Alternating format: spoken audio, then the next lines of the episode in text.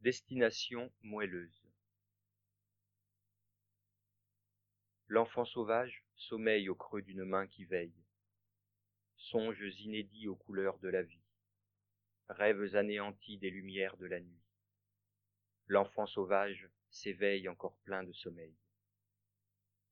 Mère des mers, vois ma prière, noie-moi sous tes fers.